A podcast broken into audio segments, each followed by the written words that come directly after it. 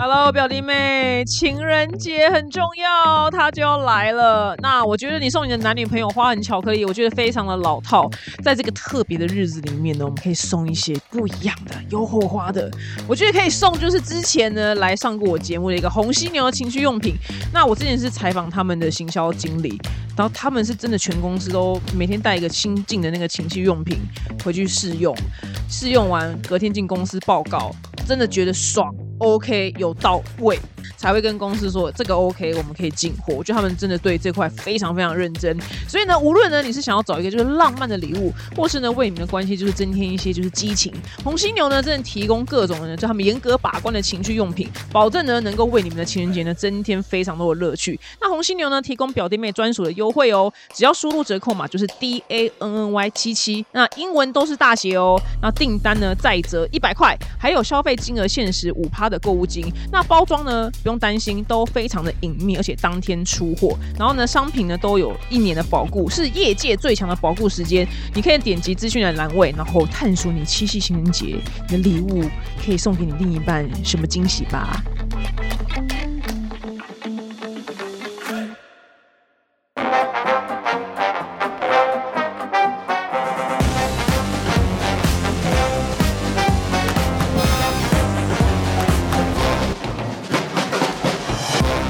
欢迎收听本周的二百五新闻周报。那在节目开始之前呢，我今天就刚好跟制作人在聊天，然后我们两个就突然就聊到说，节目其实有很多好像蛮年轻的听众，可能就是学生族群。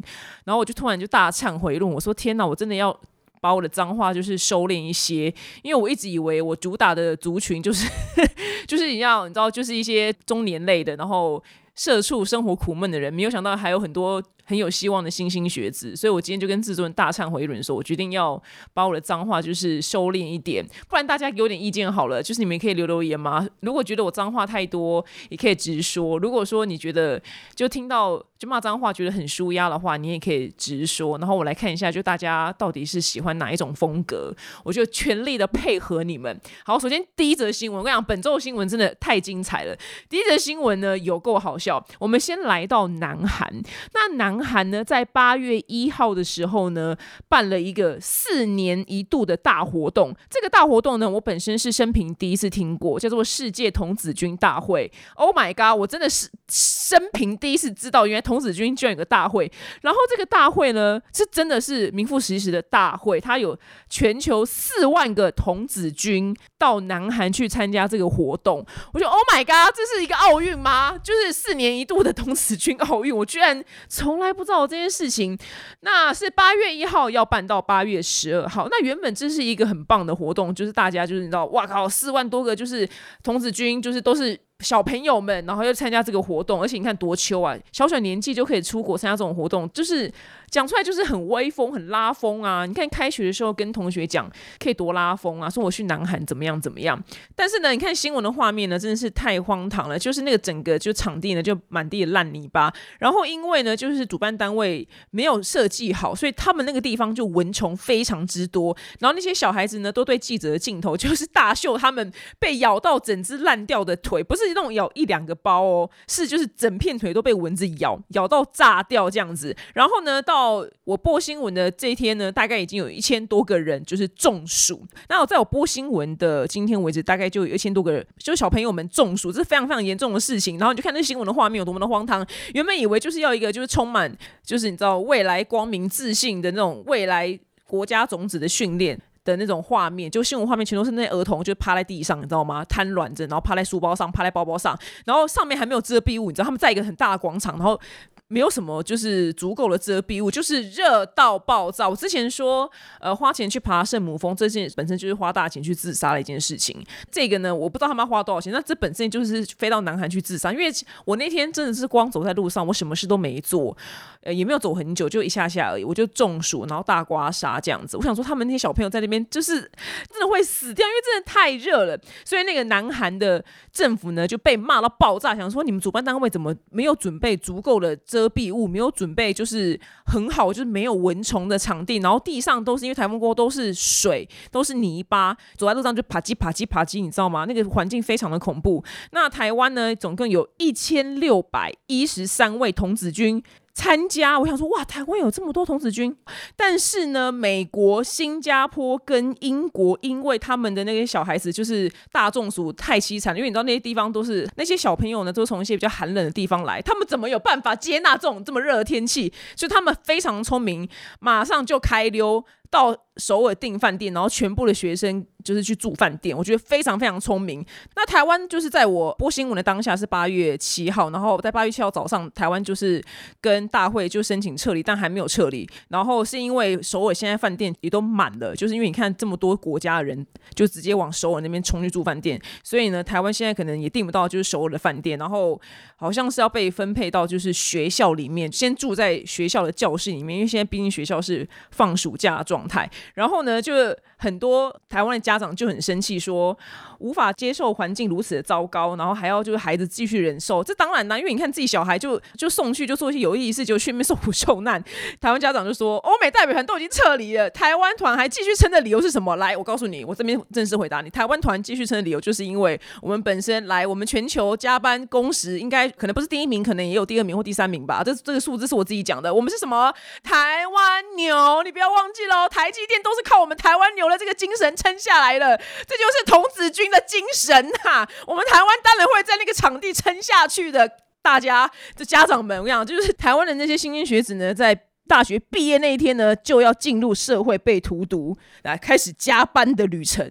所以台湾团继续撑下去旅游就是，Come on，我们是台湾牛好吗？那再来就是，Come on，我们是热带国家，我们怎么样？很耐热。所以台湾团撑下去，我也觉得，嗯，我也可以理解。因为比起那些我们这不是东亚病夫了，耐热的话呢，那些欧美国家他们才是就是欧美病夫，因为我们本身就很比较耐热，因为我们活在一个很热的地方。然后呢，我就看到这新闻之后呢，因为我真的是跟童子军这件事太。不熟了，因为我童子军的所有。资讯都来自于就以前学校的时候有上军训课，然后军训课大家都我真的都在跟同学聊天，偶尔就是班导师很爱就把军训课就借去考英文，所以我们真的军训课也没就是上几堂课，就永远记得就是军训课的椅子非常小一张，就是一个折叠椅，我不知道现在就是新兴学子们还有没有那张童军椅，然后童军因为我本身就屁股从小就很大，所以我一直很讨厌那张椅子，是因为我明明就是国中生，但是我的屁股大概有一半都在那张椅子外面，所以我真的非常痛恨。童军，因为我觉得童军就是一个歧视胖子的椅子，你懂吗？就我整个，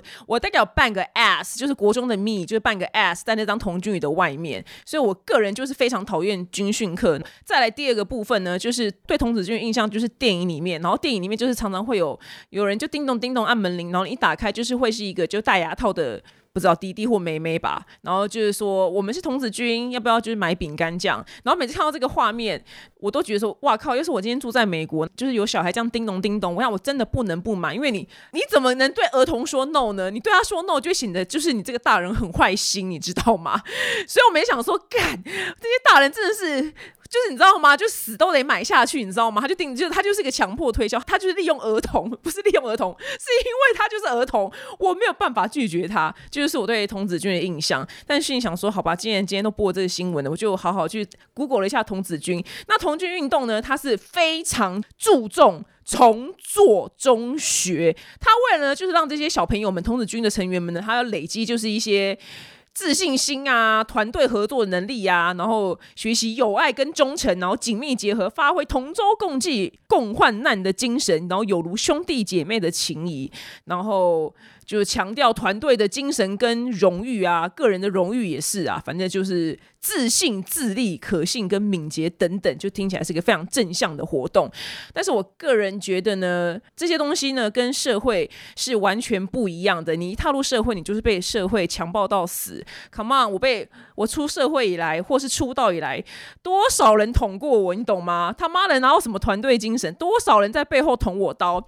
那因为我觉得童子军原本的精神真的是太乌托邦，真的太美好了。因为社会就是非常的险恶，所以这次南韩的活动办的这么烂，我反而觉得是件好事。是来，因为你知道吗？帐篷不够，水也不够，然后有冷气的游览车也不够，就是什么就是好东西全部都不够，防蚊液也不够。那这时候呢，他不是说什么来什么团队精神，然后共患难、兄弟姐妹的情谊。如果我觉得这个是真实的状况，去可以去考验他人性。如果万一就是出现一些就是真的是就像电影里面一样，都会有几个就是比较坏的人。他譬如他可能就哦，他就霸占了那个防蚊液，然后不分给。同伴，或是霸占了一些什么冰块、冰水之类的，然后就把自己把它喝光光，就不帮同伴拿什么之类，我觉得也很棒，你知道吗？就让他们更体，就你知道，因为患难一定是见真情的，这个够患难的，这绝对、绝对、绝对可以考验这群小孩子的真情，一定、一定有一些就是你知道吗？邪恶的小孩，像藤木一样，像小丸子的藤木一样邪恶，然后就可以要真正的人性。所以我觉得这个活动办成这么糟糕，我觉得也很棒。但是因为就是环境真的太糟糕了，所以南韩总统尹锡悦呢，他在八月四号的时候呢，紧急就拨款了大概台币一点六七亿的经费，就无限量提供，就有冷气的巴士，然后冰水啊，什么防蚊液等等，就这些物资啊，不然他们在外面真的是 真的是 地狱。看，我看我今天最荒唐的，我今天就刚好我有个工作，然后。就反正我人在市政府，然后我想说好，就反正就 Google 就从市政府到那个工作地方，大概走路就是写七分钟。我在室内的时候想说，反正七分钟 OK 了，我就算了，我就走过去就好。结果呢，就一出就是捷运站。fuck，我就要搭计程车，太热，你知道吗？七分钟的路程，老娘就是搭九十块的计程车，因为我真心诚意的没有办法在这么热天气下面走七分钟，因为我这样走走这七分钟，我一定回到家，我的体弱，我就是一定会大中暑，所以我想说，我靠，他们我走七分钟都不行，他们还要在外面就曝晒这么久，真的该撤退了，赶快撤退好吗？赶快撤退。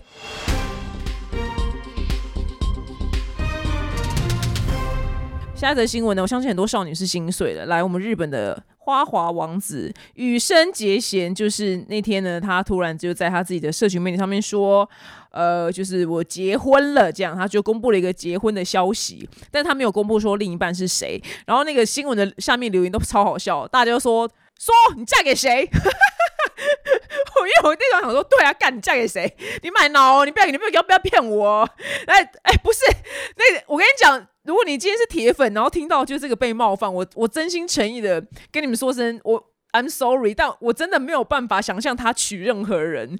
我觉得他可以娶就是溜冰，但是我没有办法想象他娶任何生理女的这件这个画面。所以大家就一面倒说说你嫁给谁？你嫁给谁？你嫁给了谁？就我就大笑，想说嗯，他眼睛也是蛮雪亮的。我以为从头到尾就只有我一个人，就是默默想说嗯嗯嗯，没有，大家都发现这样。但是我觉得他的身份地位，然后再加上他的。国籍是日本，他要真正的正视他内心的那一块，我觉得有非常高的难度，可能他这辈子都没有办法。所以我们就想说，嗯，他可能就真的跟溜冰结婚吧？对啊。然后他反正他的公公告里面呢，呃，因为他今年二十八岁，还非常的年轻。然后他说，他过去的二十四年里面呢，他都是跟溜冰共同生活，他人生就只有溜冰。就算呢，他现在就是从就是职业选手退下来。变成就专业选手，但是他还是想要就坚持滑冰下去。我跟你讲，他结婚的那整个就是公告里面呢，一句都没有提他的婚姻，就是我结婚。然后接下来整个篇幅在讲他跟溜冰的事情，你知道吗？他压根儿没有要提他结婚的事情，他就是给社会一个交代，他就整篇在讲溜溜冰。我们就说，嗯，他就嫁给溜冰，对。他没有跟任何人结婚，他就是跟溜冰这个人这个东西结婚而已。然后后来呢，大家猜说到底是跟谁结婚，到底到跟谁结婚？然后呃，日本的网友就推测三个人，第一个呢是羽生结弦的短发助理，然后但没有什么证据的。那第二个呢是另外一个羽生结弦的一个女生的高中同学。那因为呃之前就有谣言说羽生结弦跟这个同学求婚这样，但两个人都没有承认过这个绯闻。那在第三个呢是一个长相很漂亮的粉丝。那因为就是羽生结弦公布婚讯的时候，那个女粉丝她也说她结婚了，所以大家就以为她跟羽生结婚，但其实不是，那个粉丝就只是开玩笑而已。但我觉得这些推销都是错的。嗯，她就是嫁给了谁？谁？你嫁给了谁？你说吧，你承认吧。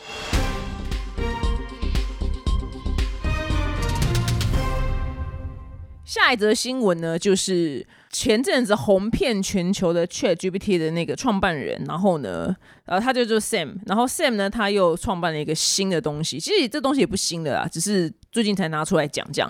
这个东西呢，叫做世界币，叫做 World Coin。那 World Coin 呢，就是你呢去，譬如说他有设立一个站点，然后你去扫描你的虹膜的话呢，它就会可以提供你一个就是。虚拟货币，但那个虚拟货币。多少钱呢？其实目前一个才就是两块多美金，听起来非常还好，但是还是很多人觉得很有趣，然后就去扫描自己的虹膜。然后呢，那个创办人呢，Sam 他就说这是一个非常反乌托邦的加密货币，我也不知道为什么。然后后来总而言之，我就为此想说，到底什么是反乌托邦？我就先去查了乌托邦这个字，然后呢，就是再查就反乌托邦。我真的是来回大概看了有十次，因为我本身智商真的不太高，然后一直要搞懂。好，那我先给你们解释什么叫乌托邦好了。乌托邦，我就短暂的解释。乌托邦就是一个理想的国度或社会，就在这个社会里面，我跟你要把它想成芭比好了，就芭比 land，芭比 land 超级无敌乌托邦。因为你看那些就是在路上倒垃圾或挖马路人，他们也是非常开心的在倒垃圾跟挖马路的芭比，就是他各司其职，然后当总统当总统就，然后芭比就是芭比，他也没干嘛，他就是在那边开趴干嘛，就每一个人都做自己喜欢的事情，然后呢，就是也不需要警察，也不需要。也不需要法律，也不需要律师，因为每个人都是非常完美的存在在这个社会里面。这是一个，反正是一个作家提出来的一个，他创造了一个词，这样。那反乌托邦呢？反乌托邦这个词不能直观的说，就是刚刚那个东西的相反。那我可以大概解释一下，就譬如说有专制政府啊，然后有一天就是环境的灾难，譬如说像是地球暖化，或是人类就造成了很多污染这样子。或是政府想要掌控人民，这个就是反乌托邦这样子的特征。但是因为反乌托邦里面同时还有一些就是乌托邦里面的好，所以它它不全全然是哦乌托邦里面的好都没有。所以这个词非常的你知道复杂，你知道吗？就是我看了大概三百次，想说哦好像有点懂，又好像好像也有点不懂。那反正还有一些很典型的，就是包括就是重度审查讯息啊，或是否认就是一些思想。就是要控制，就是每一个人这样，大大概就是这样子的意思。他会说他这个。沃控也很反乌托邦的原因，是因为他现在有你的虹膜了。如果每个人都去扫你的虹膜，它就是一个超级无敌巨大的资料库，所以他就可以掌控类似掌控里面。但是因为很多电影呢都有演过类似这样的情节，就非常的反乌托邦。就是这个社会，就是像是阿汤哥有一个很有名的电影，就很好几年前的叫《关键报告》，然后他们是就是你走在路上干嘛，他都知道你人在哪里。呃，忘记我忘记他是靠什么去锁定你的人在哪了。假使是红魔好了，所以譬如说，丹尼表姐他现在五点三十五分，他走在忠孝东路三段，因为我的红魔在路上的那个摄影机被扫到了，所以他都是一个庞大的电脑在锁定我们所有人的行踪，所以大概是这样子的意思。哇靠，怎么这么之难？总而言之，大家这个东西呢就被发明了，然后目前有两百六十万个人去扫他的红魔，那我个人是完全没有任何兴趣，因为我不知道是对我就是有有什么帮助这样。然后他是说，就你扫完红魔之后，你会领到一个对应你红魔的一组号码，你就把它想成你的身份证字号好了。对，就是因为红魔就是独一无二的嘛，跟指纹是一样，所以你就会有一组身份证照，这就是你一个全新的身份。那未来呢，它就是靠了这个新的这个身份呢，他就是譬如说，如果未来 AI 就是非常的发达的话，他确定你是人类，真的人类还是 AI？那因为人类才有虹膜，所以。你才可以就是用虹膜去确认你是个人类，然后呢，在肯雅呢，就是非常多人大排长龙去扫这个虹膜，因为他们要领就是五十块美金，他会给你二十五个 War Coin，那一个 War Coin 呢是美金两块钱，但是是他定义的，未来这个两块钱会增值还会降价，呃，没有人知道，就目前就是一个两块，所以就一个人可以领到台币一千五百块，所以就超级无敌大排长龙。然后后来肯雅政府真的觉得这件事好像真的太不对劲了，就是我的人民的这个虹膜资料就这样。给你这样是对的吗？所以他就全面禁止这件事情在就继续发生，你就不可以再去扫虹膜，所以这件事就突然就被推翻。那目前全世界已经设的就是一千五百个地方可以去扫你的虹膜。那如果台湾有的话呢？我不知道你们会想去扫。那我个人是完全就是没有任何兴趣。我觉得不知道哎，觉得他对我也没什么好像没什么帮助的感觉。就 what what the fuck？I I don't care。对啊，就人家觉得走到哪都好像被，就我们已经被控制够多了吧？手机控制我们还不够吗？就还要再红魔吗？可是这里有好有坏，因为如果它到最后发展成真的跟电影就是关键报告一样的技术的话，就以后会很难有嗯犯罪发生，因为你不管身在任何一个角落都有摄影机，然后就是摄影机就马上。定位你的虹膜就知道你这个人在这，然后你现在犯下了一个杀人抢劫案，然后你再怎么跑，反正世界各个角落都有就是摄影机 CCTV，你的虹膜就在路上一被出现，他就把哦他逃到了随便高雄，然后他就可以去高雄逮你。所以如果他的技术真的可以用到这样的话，那真的是不得了，就变成完全是电影关键报告。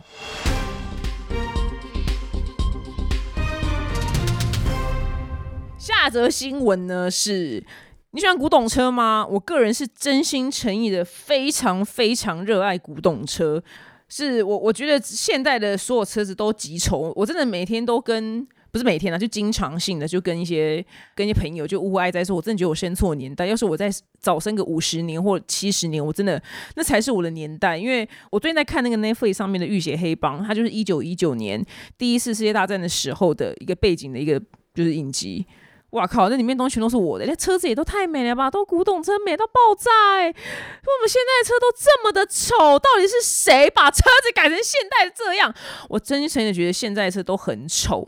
真心诚意，每一台我都觉得丑。我不 care 什么宾利、宾士、B N W、Lexus、保时捷，我觉得都丑，因为它它对我来讲太现代。我就是有一个古代魂，然后我人生的梦想呢，我就是要买一台古董车，呃，两台也可以啦。但是呢，因为现在各国的环保法规，因为我上次说过，现在不是地球暖化，是地球沸腾，就是热到爆炸。对，所以各国的那个法规限制越来越严格，因为我们要讲降低就是污染。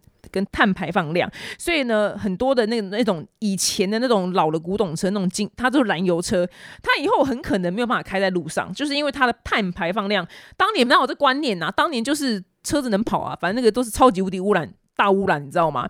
所以。因为法规的关系，所以那些车已经以后不可能上路。所以呢，有一门生意呢就开始慢慢的爆红了，就是把那些古董车改成电动车，但是费用非常非常之贵。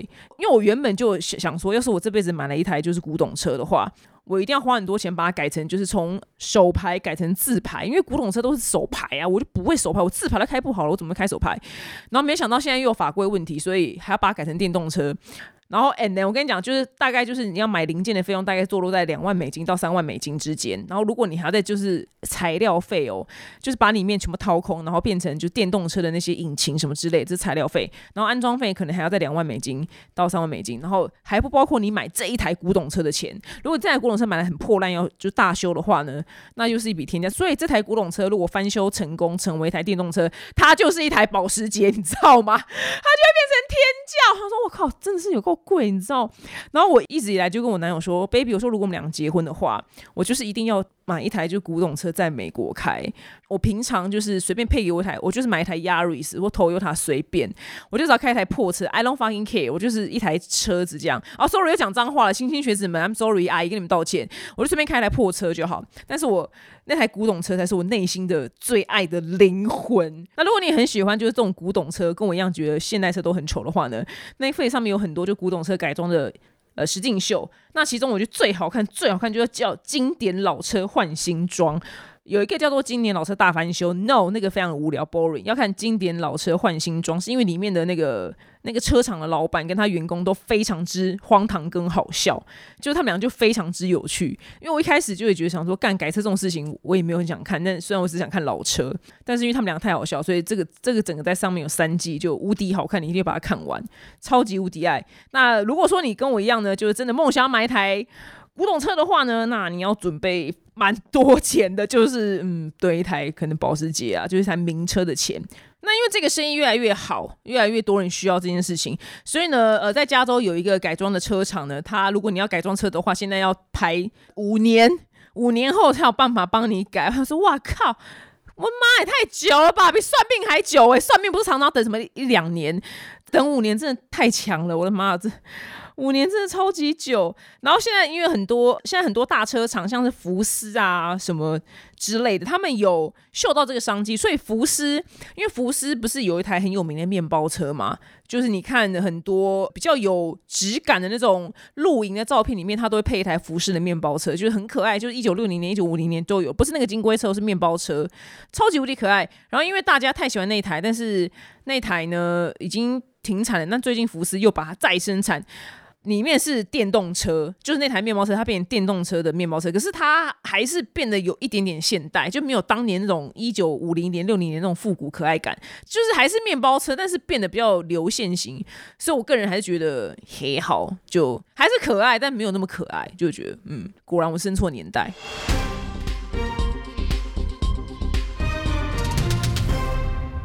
那下的新闻呢？我们又来到南韩。南韩呢，在七月底的首尔发生了一个随机砍人案，然后造成一死三伤。然后三号的时候呢，又有就是一个男生他驾车就冲撞人群，然后又拿着刀子进百货公司就乱砍人，然后造成十四个人轻重伤。哇，怎么突然就发生就两件这种随机杀人事件？就是你就把它想成正劫好了，对他们就乱砍人，然后乱杀人，就是正劫的概念这样。那其中一个呢，他是二十三岁的崔姓的嫌犯，他被诊断患有精神疾病，像他就说有个团体在监视我，想要杀了我。那其实他在两三年前的时候就有被精神科诊断出他有精神分裂型的人格障碍，所以就推断出他可能当时在发病的状态之下，然后就进去。乱砍人，但因为他有精神疾病，我一直叹气，原因是因为他应该也是会无罪释放因为他他是在发病的状态之下，所以都会是不会被判刑。我也不知道该怎么讲，对，这多讲就被多骂，就我就只能用叹气就带过。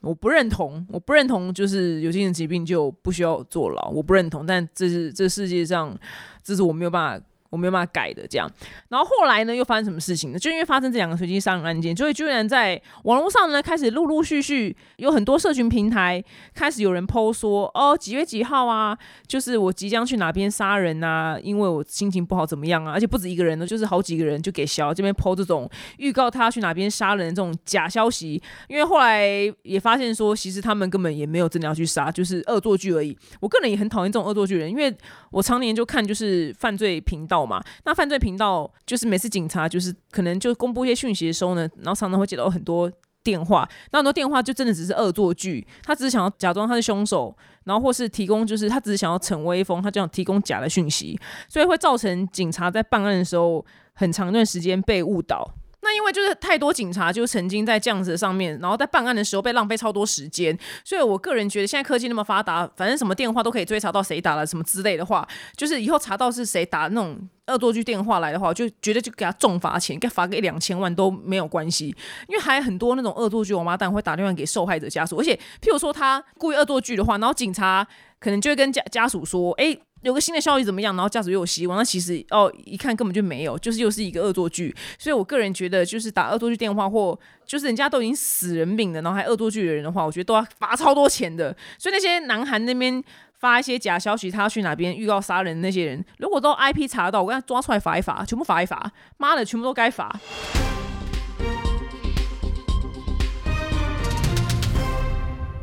下一则新闻呢，我们来到法国。法国人呢，你们想到印象什么呢？除了就很多名牌之外，那我对他们印象呢，就是身材很苗条，怎么样都吃不胖。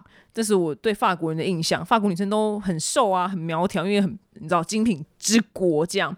那最近的最新研究指出呢，近半数一半的法国人都面临体重超重的问题。那年轻人的肥胖比例呢，在这二十年间翻了四倍。那原因就是因为法国人热爱素食，然后他的饮食文化就向美方靠拢之后，所以很多法国人就变胖了。那因为我朋友最近去澳洲玩之后，然后他就跟我说，澳洲人也超级胖的，都大胖子什么之类的。然后因为他们都吃炸的，我说哈有吗？因为我没去过澳洲，我也不知道，我也没去过法国。那为什么我们从来就没有听过有人在说法国或澳洲人胖呢？是因为前面 come on 有美国人挡着啊，你懂吗？所以我们永远想到胖子就是想到美国，我们还没有空去想到法。国跟澳洲，但其实他们也是胖子越来越多。那现在呢，十八岁以上的法国人有百分之四十七点三超重，那其中百分之十七呢是进入就是肥胖的状态。那像八零年代的时候呢，法国人超重大概只有百分之三十。那后来到现在是百变成百分之四十七点三，所以就大幅的提升。二十年间，这个肥胖的年龄层就是翻了四倍。就大家就喜欢吃素食啊、披萨、汉堡、薯条之类的。那我看到这新闻呢，我又有点欣慰，因为因为我就是有病，所以在正在治疗，所以我吃东西非常，我本来吃东西就蛮严格，但现在就是更严格，我就吃的真心诚意的蛮痛苦的。然后呢，我都说到底上帝在造人的时候有多么的贱，因为呢，你看哦。我们就最常看到食物，譬如说是炒饭啊、肉跟面啊、拉面、泡面等等这些东西，在营养师的眼里面都是超级无敌大忌，你知道吗？因为它整坨都是淀粉，它没有什么蛋白质，也没有什么蔬菜，它就是淀粉为主。那为什么我们今天不能吃淀粉就变瘦呢？我们为什么就只能吃菜跟肉呢？我来觉得好痛苦哦！我最近大家最近好像看到我都有说我变瘦这样，我不知道大侠还没说说表情，这本人瘦了一圈什么之类的，你都不知道我。背后付出多少心血。我那天就哎，我上集有讲对不对？就是如果今天生命寿命只差三个月，我也没有环游世界，我也没有去买什么名牌包，我就是要大开始知道那一秒开始就大吃大喝到我死的那一天，你就知道我对食物有多么的渴望。我就是说我等我就这一波就是病好了，减肥成功之后，因为我是因病而发胖，我减肥成功之后我。我要去吃肉跟面，你们知道我的愿望有多么的渺小，你知道吗？我觉得上帝他在造人的时候，他怎么可以这么贱？他怎么可以把我们的身体吃到以淀粉为主的食物的时候，长期吃下来就会发胖？为什么他不把我们身体创造成就吃披萨跟汉堡就会超级无敌健康？就是每个身体都有腹肌？为什么？我就觉得，然后今天我。我想说，天在想着想想说，到底就我的愿望有多么的就渺小，就只想要去吃一碗肉跟面。然后我真的超级无敌羡慕，就是比如说早餐吃什么薯饼夹蛋，就是什么蛋饼、薯饼夹蛋，哎不对，薯饼夹蛋蛋饼这样，然后配一杯奶茶，然后中午吃一碗肉跟面，然后再配一个油豆腐，然后晚上呢随便吃个排骨便当。我 那这样听起来超级无敌正常的三餐，我是真心诚意的，这辈子都可能没有办法。我真心诚意的羡慕他们，但看到这个法国的新闻，也觉得说，好啦，就是还是。绝大多数人还是就是可能他的扣打可能就到 maybe 就三十岁之后，他可能再这样吃，他就会慢慢的就会变胖。就大家都跟我一样加入我的行列哦。那如果你不 care 的话，你还是这样吃，当然也 OK。如果说你是得天独厚这样吃，还是不会变胖，我还是就用这种人，我真的可以，我想要折寿五年，跟他换这个这个身体。我说真的，我愿意折寿五年。五年就是五年寿命给他，然后他这个可以吃肉跟面还一样瘦的这个身体给我，我是真心诚意觉得老天爷，因为我最近吃健康便当，因为健康便当都他妈的有够难吃，而且你要减肥的话，你还先成为一个有钱人才能减肥，因为肉跟面可能一碗是六十，但健康便当一个两百五，对，就两百六之类的，常常要破三百，所以我每次每天就在靠背说干，原来就是我要当一个减肥的人，我还要先就是成为一个有钱人呢，健康便当真的好贵。啊，对，就到底为什么上帝要这么的不公平，这么的过分呢？其实所有的一般的食物都完全不符合健康饮食，炒饭完全不行，拉面也不行，肉跟面不用讲了，然后干面也不行，干面整碗都整坨就是淀粉，肉圆也不行啊，水饺水饺跟。水饺什么小笼包那些都不行，包子根本也不行啊，就是不行啊，就通他们就淀粉为主，他们淀粉就主角啊，但偏偏我们的主角不能是淀粉。你们有这个？你们有跟我同样心情吗？就你们懂我的痛吗？好，我们就回到法国，所以反正法国人他们现在就国家为了就是救他们的身材，所以要透过一些就是健康的宣导啊，就是呃我们法国传统的饮食要。重新回来啊，让大家不要就是都吃素食。那访问很多法国民众是觉得说，因为素食比较便宜，然后下班回家之后也不想煮饭的话，就直接吃素食，其实非常快速的，所以就大家就越来越胖。然后法国的小朋友呢，因为也都坐着打电动、滑手机了，不去外面骑脚踏车了，所以他们也越来越胖。那像是今年呢，有一个美国的炸鸡店叫做 Popeyes，Popeyes，对我在美国看到，就是专门卖炸鸡的店。也正式进入法国，然后温蒂汉堡呢也即将去法国。对我，我真心诚意的觉得，我最近是怎么？我我真我最近是不是减肥过头？然后就有点就有点心情，我不有忧郁症，那我就有点忧郁。对。就想说，我真的觉得活着没什么意思，你知道吗？就这些东西被发明出来，但是我都不能吃。然后我知道大家就说，表姐不要这么严苛，就是你就吃啊什么之类的。没有，但是因为吃完，然后那个肥胖的心情的糟糕程度会远比我现在更糟，所以我觉得还是选择就哦，那就吃。我没有饿着，但是我就是每天吃。我我告诉你每天吃什么？嗯，喝蔬菜跟一点点就调好的完美比例，水果比较少的那种绿拿铁，然后喝豆浆，无糖豆浆。吃健康便当都是蔬菜跟鸡胸肉、肉鱼、肉鱼、肉鱼、肉鱼肉。只有那天要运动的话，可以吃一个大概二十块以内大小的韩吉，就是番薯。如果那天没有运动的话，就不能吃淀粉，喝很多水，两千多 CC 的水。所以我觉得我生活就是了无生趣。但我接下来报新闻声音可能就这么小声好了，你就知道我就多么的就是忧郁。我承认我有多冒焦虑症。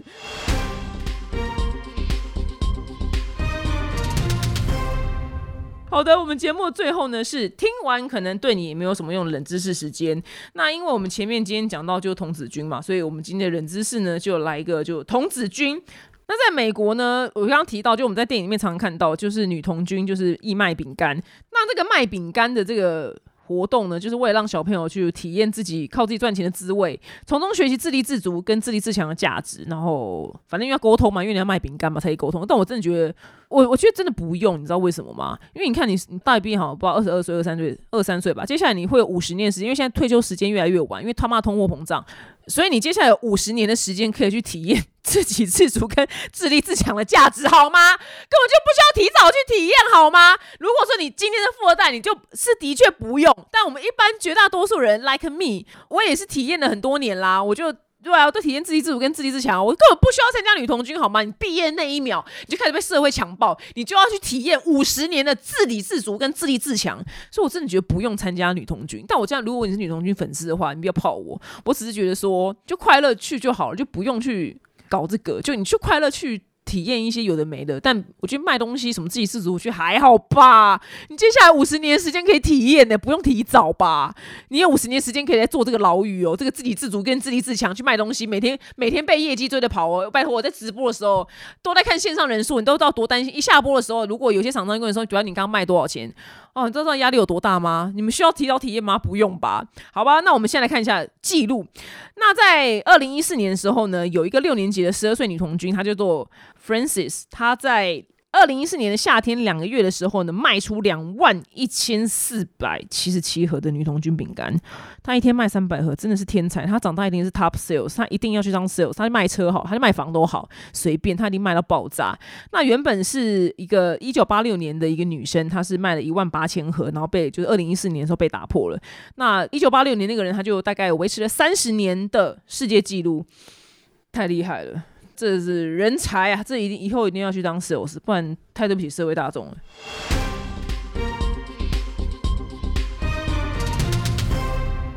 那今天的巨星下凡来解答呢？是小 C，小 C 说，大家都觉得就是婚前必须要同居才可以知道两个人是不是真的适合在一起呢？以免就是婚后就生活习惯不一样，然后这样调整会很麻烦。但是因为我家比较保守。同居这件事情的实行率实在不高，也不想因为这个议题跟家里面闹翻。请问一下，还有没有其他方法可以尽量避免，就是未同居就步入婚姻会出现的问题呢？还是会建议说，同居是步入婚姻前的必经步骤？对，的确是必经步骤。呃，因为我有个真实真实的认识的人，然后他结婚一个月就离婚，真的一个月，因为他没有婚前同居，然后他结婚。跟到她老公住在一起的第一天就发现不对劲，因为她老公的生活习惯真的太恐怖了。那个姐姐非常的干净，但是她讲过，我真的忘记她。然后，但她那个老公就是有囤积癖，你知道吗？就是什么都囤，就家里面会被东西给堆满。但他婚前完全没有发现到，所以他一个月后就提出离婚了，真心诚意。然后他们因为还住在同一区嘛，都我们家这一区，所以他说他们有时候在路上会遇到，但连招呼都不打，彻底先闹翻。我觉得可以。跟家人讲，你就说，哎，爸妈，我们就是之后差不多可能要结婚了。那因为现在很多人说，结婚前一定要同居，因为万一生活习惯不合，安呢就是提早发现会比较好。你就说你即将要结婚就好啦。对啊，即将要结婚，你你不要说我现在是男女朋友，然后就只纯同居，那他他们可能那么保守不会 OK。那说妈，我要就即将结婚喽，但是因为我不知道你几岁啦。因为我个朋友就是三十嗯九岁，对三十九岁，然后因为她也是跟我一样，还是跟家人住，然后因为她恋爱经验比较少，然后最近交男朋友之后，还没跟我烦恼说怎么办？我今天要去这第一次去男朋友家过夜，就是我要怎么样跟家里面的人交代？因为他没有经历过，就是交男朋友，然后去男朋友家过夜这个时期。我说干，我说你现在都已经三九岁了，你现在在烦恼十九岁的问题吗？三九岁你要去男朋友家过夜，我跟你讲，你爸妈一样说快去快去快去，好不好？塞子高回啊，你知道吗？我们老包鱼了，爸妈才不会管我们，就是去男朋友家过夜，爸妈只怕我们没有人要，好吗？所以，我因为我不知道你的年纪是多大，如果你是三九岁的话，我就觉得你可以完全不用担心。那如果你还是年轻的话，你就跟他说你。可能要跟这个男人结婚了，所以你就是要同居。好啦，希望有帮助到你喽。那以上是本周的二百五新闻周报，真的非常非常非常非常感谢愿意听我节目的所有人，真心诚意的感谢。虽然节目就是没有到非常的大，就是什么超级无敌红，但是能跟你们这样交流，我觉得也很开心。如果你觉得节目有意义的话呢，也可以传给你的朋友。我们下次见喽，拜拜。